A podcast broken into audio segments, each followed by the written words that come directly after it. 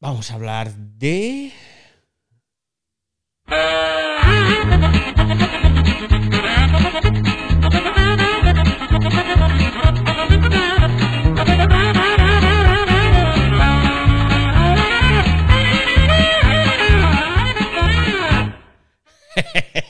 La música de Benny Hill. De No Benny Hill. la vi, pero, la idea está ahí. Tenía que ponerla. Tenía que ponerla porque vamos a hablar de Elon Musk y de Twitter. Que esto es un sin vivir, sigue siendo un sin vivir. ¿eh?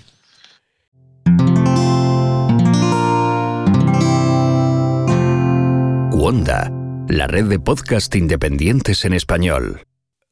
Nos encontramos esta semana con una nueva reculada, otra vuelta atrás de Elon Musk y ya no sé cuántas van. Y claro, pues yo me le- leía esta noticia, iba viendo más informaciones al respecto y digo, es que es como Benny Hill, que siempre empezaba a hacer una cosa y acababa haciendo lo contraria. Y entonces digo, tengo que poner la, sintonía de Benny Hill. Resulta que la pasada semana, os acordaréis que empezaron ahí, además lo comentamos aquí en el ciberdiario, empezaron ahí a meter cuchillo en las cuentas falsas, ¿no? Las cuentas falsas, que era una de las primeras promesas que hizo Elon, que lo hemos mencionado también anteriormente. Vamos a identificar a todos los usuarios humanos de Twitter. Una forma de hacerlo es buscar todas esas cuentas falsas y eliminarlas, eliminarlas, eliminarlas, eliminarlas. Pues bien, resulta que ayer, antes de ayer, si estás escuchando el podcast, dice el amigo Elon en un tweet que el equipo de Twitter ha sido demasiado intenso con la suspensión de cuentas. Para empezar, el tweet tiene su miga, ¿eh? Tiene su miga. Tiene su miga porque lo de demasiado intenso el equipo de Twitter, el equipo, ojo, no, no él, no, el equipo. El equipo ese que tiene bajo mínimos porque ha despedido a no sé cuántos, porque otros tantos se han ido, que los tiene amenazados, que tenéis que trabajar 80 horas a la semana, que se quedaron, como ya os conté, un montón, muchísimos que necesitaban el visado para seguir en Estados Unidos. O sea, que es en realidad como una especie de secuestro seguir trabajando ahí para muchos. Pues ese equipo ha sido demasiado intenso, según Elon, con la suspensión de cuentas. Él no. Él que está con la espada de Damocles sobre la cabeza de la mayoría de ellos, no es intenso. ¿Y qué es lo que ha pasado? Pues ha pasado que por es- esa intensidad eliminando cuentas ha llevado a que se estén purgando cuentas, valga la redundancia, que no solo son de spam o de estafa, como él decía, sino que son cuentas reales. Además lo avisó, os he pinchado aquí el tweet, luego os lo pongo también en las notas del episodio. Lo avisó porque dijo que Twitter, como pone aquí, dice, "Cu- Twitter está purgando muchas cuentas de spam, estafa, y el número de seguidores, eh, puedes ver un descenso en el número de seguidores. Os tengo que decir que a mí no me ha descendido ni uno. ¿Vale? He ido, o sea, sí, me ha descendido, he, he perdido seguidores, pero ninguno falso, porque he ido a mirar los que había perdido y eran cuentas reales. ¿eh? O sea que yo no sé qué seguidores están borrando por ahí que son falsos y de spam, pero en mi caso concreto, en mi cuenta y en la del ciberdiario, ninguno de los que se han caído eran cuentas de estas falsas. Así que me tengo que mear con Elon, me tengo que partir de Elon y tengo que poner a Benny Hill porque nos acordamos todos cuando en abril dijo aquello de que, y abro comillas, derrotaré a los robots de spam o moriré intentándolo. O sea, lo dijo así, en plan épico. Ahora tendríamos que poner aquí música de violines y fanfarria. Derrotaré a los robots del spam o moriré intentándolo. Y autenticaré a todos los humanos reales también. Pues bien, ¿El camino cuál es? Resulta que la nueva jefa de confianza y seguridad de Twitter, Ella Irwin, dijo el otro día que la principal prioridad de Musk era la seguridad de la plataforma. Esto lo dijo en una entrevista con Reuters, ¿vale? Lo principal es la seguridad de la plataforma. Y para que esa seguridad sea máxima, esto lo añado yo, no lo dijo Irwin, pues dejamos todo eso en manos de la inteligencia artificial.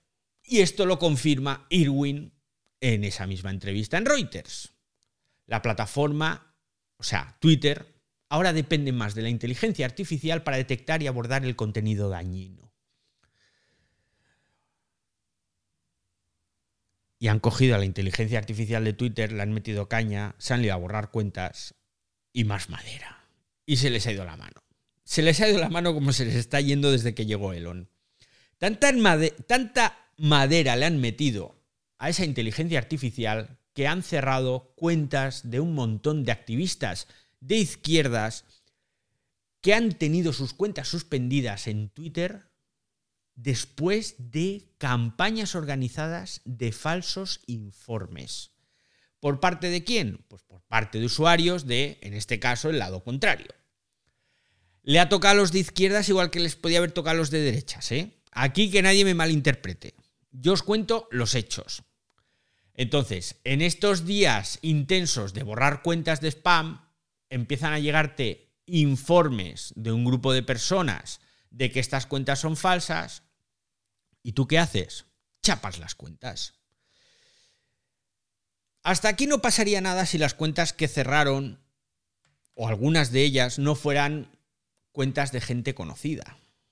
Muy conocida. Porque si me cierran a mí la cuenta, que soy un pobre desgraciado, o alguno de los que están aquí, bueno, aquí hay gente insigne, ahora que lo miro, pero a los que somos pequeños, pues como que nos cierran la cuenta y jo, patalearemos, nos abriremos una nueva y a empezar de cero.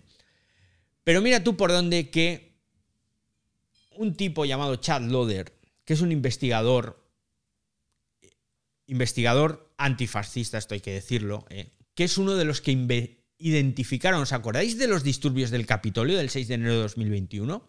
Bueno, pues este tío, este investigador, identificó a un miembro de los Proud Boy involucrado en el asalto y gracias a esas informaciones, este tío que hizo desastres pudo ser llevado a juicio.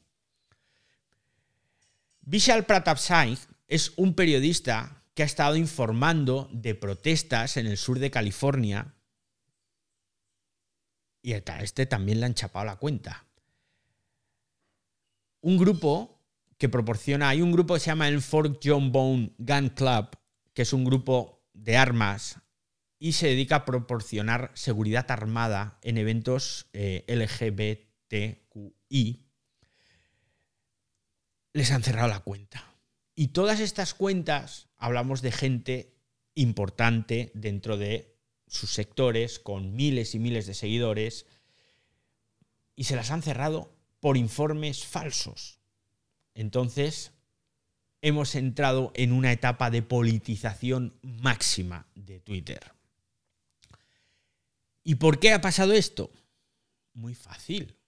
¿Os acordáis de aquel equipo de confianza y seguridad?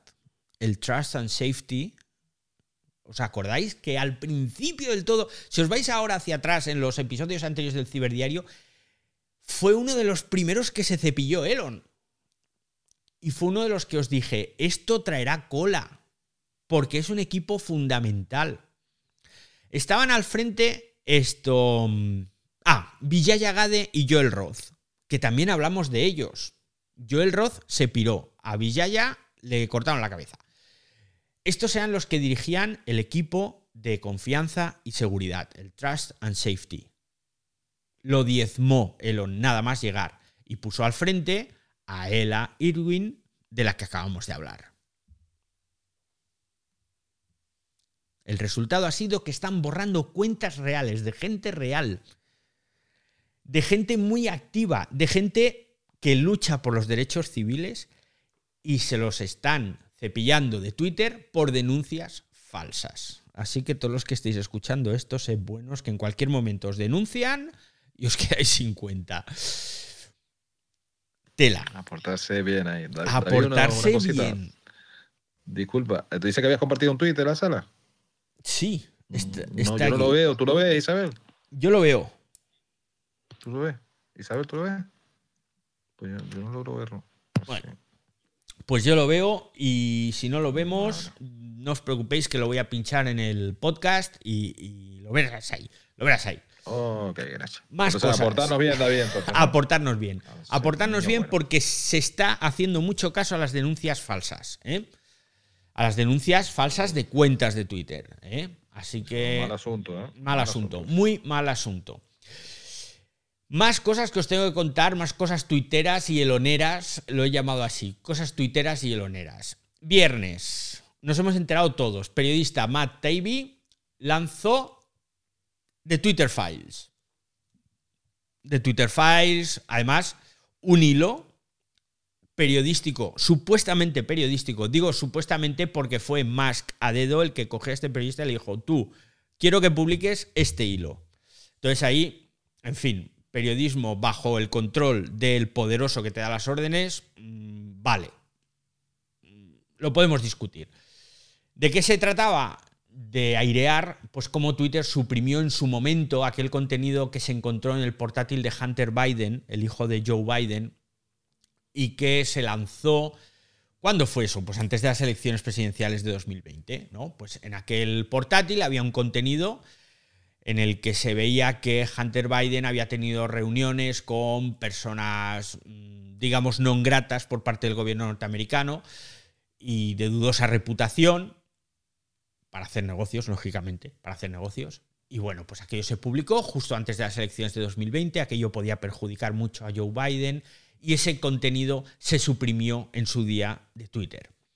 ¿Y por qué se suprimió en su día de Twitter? Se suprimió en su día de Twitter porque aquella información no estaba verificada. Y era información que en ese momento, si no está verificado, atendiéndonos a la política de Twitter, pues oye, esto no verificado es información falsa y no lo publico. No, no te dejo que lo publiques. Pero igual que no dejaban publicar mil cosas más. Mil cosas más. ¿Qué ocurrió? Que ahora sabemos que no era información falsa. De hecho, los medios luego sí publicaron en Twitter toda esa información, pero una vez que esa información estaba contrastada y verificada. Porque estamos ya en una era de desinformación en la que tienes que ir con pies de plomo. Una vez se verificó y se comprobó que aquella información realmente había salido de aquel portátil, los medios no tuvieron ningún problema en publicarlo en sus columnas, en sus radios, en sus webs y en sus periódicos y lógicamente en Twitter. Pues bien, el viernes Matt Taibbi lanza de Twitter Files, más que allí feliz y contento, hicieron incluso no solo el hilo, luego hicieron un espacio que había casi 100.000 personas escuchando, tela, ¿eh? donde estaba Elon Musk y donde estaban hablando del tema. Pues el resultado ha sido, entre otras cosas, aparte de que ahora sabemos algo que ya sabíamos, y es que información no verificada, no contrastada, justo en un momento de elecciones, no se publica, como es lógico, ¿eh?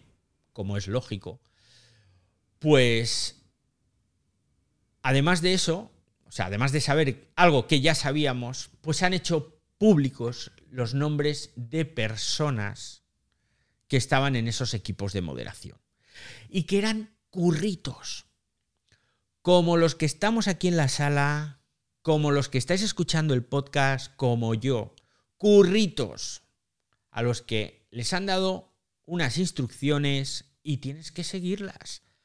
Y esos curritos ahora, sus nombres son públicos y la gente sabe quiénes son, saben dónde viven y son el centro de las iras de ciertos personajillos acosadores que se están poniendo las botas.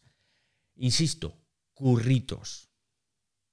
En el hilo, por cierto, por cierto, ahora me acuerdo, en el hilo se filtran los emails de Jack Dorsey, que era el antiguo CEO de, de Twitter, y de Rohit Khanna, una política estadounidense, y se filtran sus correos ahí como si nada en el hilo, ¿eh? Y no pasa nada. Ya os digo yo que eso pasa aquí en Europa, en España, y se le cae el pelo al tipo este que hizo el hilo. Hablando de caerse el pelo. Hablando. Esto, esto es muy bueno. Esto es muy bueno. A Elon se le ha tenido que caer el pelo tras leer el regalito del amigo Ye. ¿eh? El amigo Ye es el artista anteriormente conocido como Kanye West. ¿Os acordáis cuando Ye se metió en el jardín aquel... Esto que fue hace un par de meses o un mes, nada, criticó a los judíos, el holocausto, unas semanas hace de esto. Y entonces Elon cogió, habló personalmente con él, según dijo Elon en unos tweets. Yo he hablado con él, se ha calmado y está todo arreglado. que también os lo conté y os dije, ahora qué pasa, que el equipo de moderación es Elon Musk llamando por teléfono a todo el mundo que se sale, que se me fuera del tiesto. Bueno, pues ahora resulta que el amigo Ye, antes Kanye West, publica en Instagram una imagen con texto que pone, ¿soy el único que piensa que Elon podría ser medio chino? Toma un genio chino y emparejalo con una supermodelo africana y sale Elon Musk. Añade, probablemente hicieron de 10 a 30 Elon y él es el primer híbrido genético que se quedó. Bueno, también dice algo del expresidente Barack Obama, que también es un híbrido genético. Ah, ha estado listo, ¿eh? Y le ha respondido a través de Twitter, eso sí. Lo tomo como un cumplido. En fin, la cuenta de Ye, recordad que fue suspendida por segunda vez, por segunda vez la semana pasada, el jueves, creo que fue, el miércoles o el jueves. Que ya se la habían suspendido anteriormente. Que en noviembre Musk dijo, como la compañía es mía y Ye me cae bien, le vuelvo a. le devuelvo su cuenta de Twitter. Pues ya se la han suspendido otra vez. Porque es un boca chanclas. Y bueno, Así está Twitter, así está Elon. Yo creo que la plataforma va peor, pero reconozco que me lo estoy pasando mejor que nunca en Twitter. Y todo gracias al amigo Elon Musk. Así que, bueno, recordaros que el próximo martes 13 de diciembre tiene lugar el Audio Maratón Solidario, segundo Audio Maratón Solidario en el que vamos a recaudar fondos para cinco ONGs en ayuda de la infancia y de las enfermedades raras. Toda la información en audiomaratonsolidario.es y seguid el hashtag Audiomaratón Solidario, así, tan largo como lo escucháis, también con sus tildes y todo, o sin tilde, da igual, porque no lo discrimina. Buscad el hashtag porque estamos publicando todo el contenido día tras día con las nuevas salas que se van preparando y nos vemos en vuestra plataforma de podcast favorita, que esto es el Ciberdiario. ¡Hasta luego, usuarios!